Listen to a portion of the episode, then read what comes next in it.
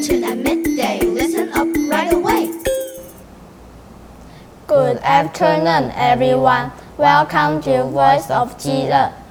Hi, this is Eddie. Hi, this is Ryder. Ryder, what are you reading? I'm reading a recipe for chocolate cake. Wow, are you going to bake a chocolate cake? Yeah, my best friend's birthday is coming. He likes chocolate cake and I want it to be the big surprise. What's his name? His name is Eric. We have been best friends for a long time.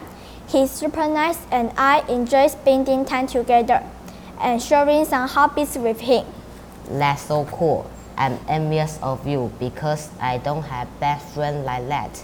Ethan is my friend, but we often fight like cats and dogs. I don't know what makes a good friend.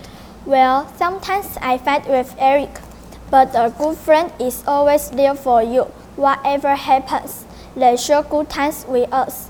We have fun together, laugh together, and they make us smile. They are also there for us when things are so great. They listen to us, help us, and support us through difficult times. They don't judge you and respect you for who you are. You can be yourself when you're around them. Ethan is kind, loyal, and honest, and is not afraid to tell me the truth whenever I make mistakes.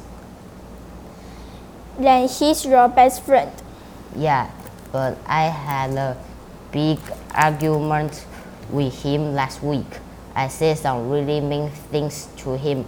I was so angry at the moment that I didn't even think about how much it could hurt my friend.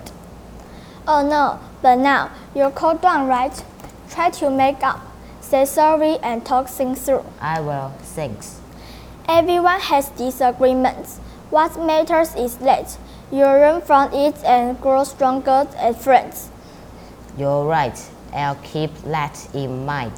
This is our show today. Everyone, always remember to show your friends that you care about land and that you value their friendship.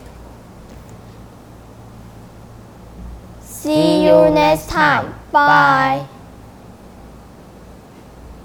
Voice of Learning